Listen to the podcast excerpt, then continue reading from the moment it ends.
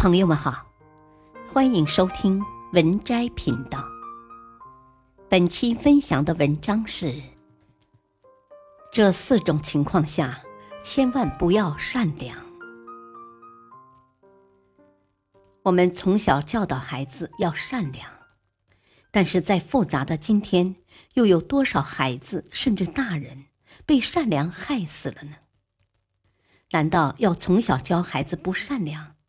这也违背我们做人的原则。那么，请你至少告诉孩子，在这四种情况下要收起你的善良：一，你弱势，他强势。有一天，有位妈妈去学校接孩子，迟到了。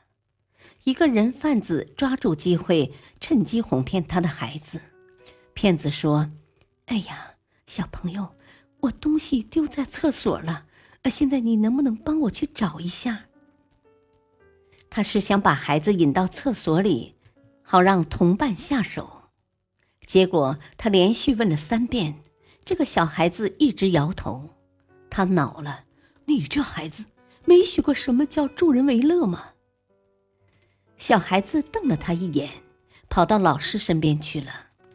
人贩子看这个孩子机警，马上转换目标。没到十分钟，他们骗到另一个小孩正打算开车走人的时候，被警察抓了个正着。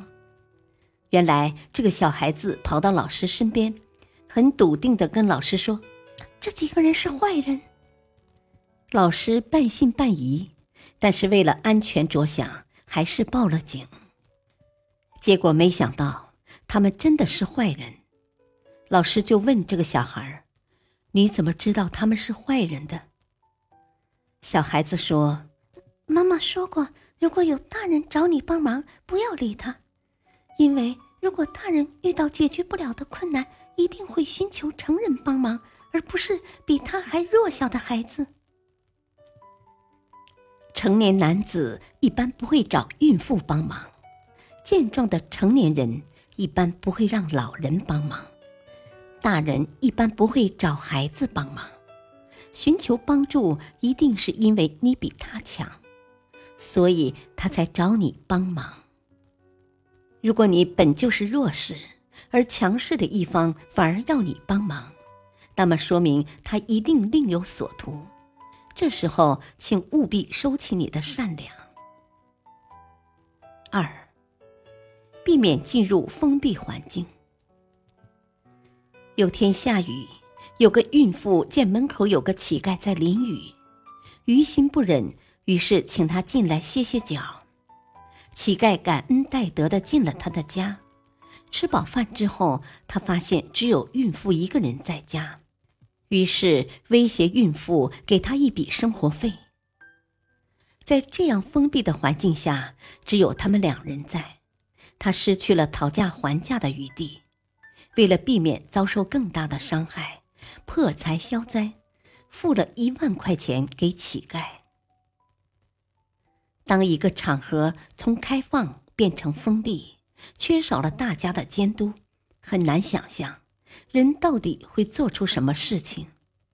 在人前可能是谦谦君子，但是到了人后，明显你弱他强的封闭环境中。你只能任人摆布，所以助人为乐可以，但是尽量避免在封闭的空间里。三，善良有时也会坏事。有个广为人知的故事：游客在禁猎区保护组织的护送下，来到了神秘的可可西里，一只可爱的小藏羚羊跑了来。好奇的探头探脑，看到可爱的小动物，游客们顿时骚动起来，纷纷上前拍照，拿出食物和饮水，要喂这只可爱的小动物。突然之间，一声怒吼响起：“走开！”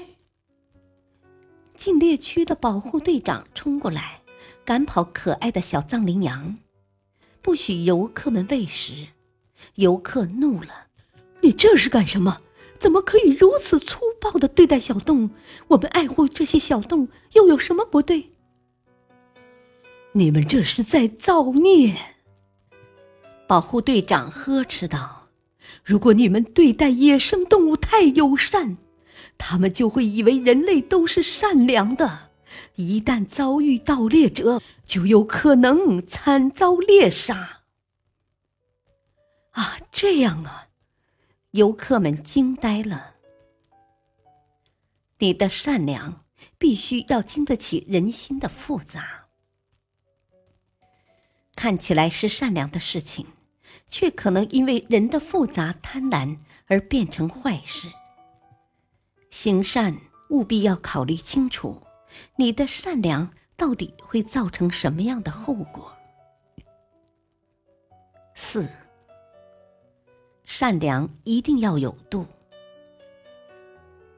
从前有两户人家是邻居，平时关系还不错，其中一家人因为能干些。家中要富裕的多。这一年，老天爷发怒，降下了灾祸，田中颗粒无收，穷的这一家没有了收成，只好躺着等死。这个时候，富的那一家买到了很多粮食，想着大家都是邻居，就给穷的一家送去了一斗米，救了急。穷的这一家非常感激富人。认为这真是救命的恩人呀！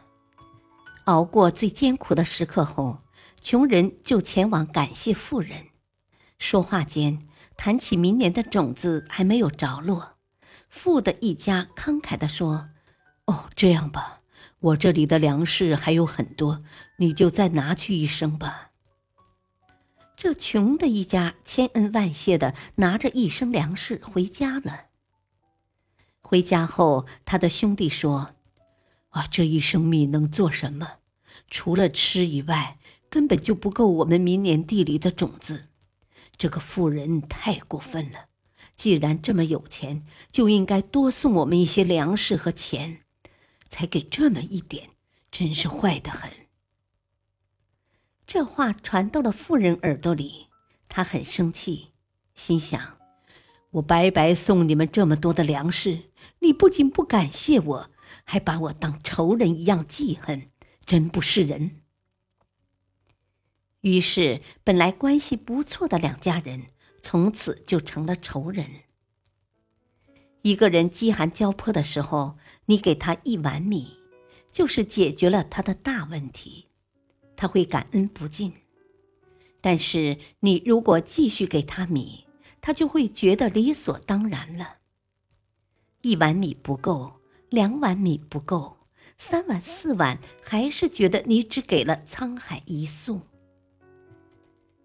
生活里常有这样的事：第一次为一个人提供帮助时，他会对你心存感激；第二次，他的感恩心理就会淡化；到了多次以后，他简直就理直气壮的认为这都是你应该为他做的。甚至当没有了这种帮助时，他会对施助者心存怨恨。所以，人的善良一定要有度。当一个人不思进取、一味索取帮助时，请及时收起你的善良。本篇文章选自微信公众号“每日学育儿”。感谢收听，再会。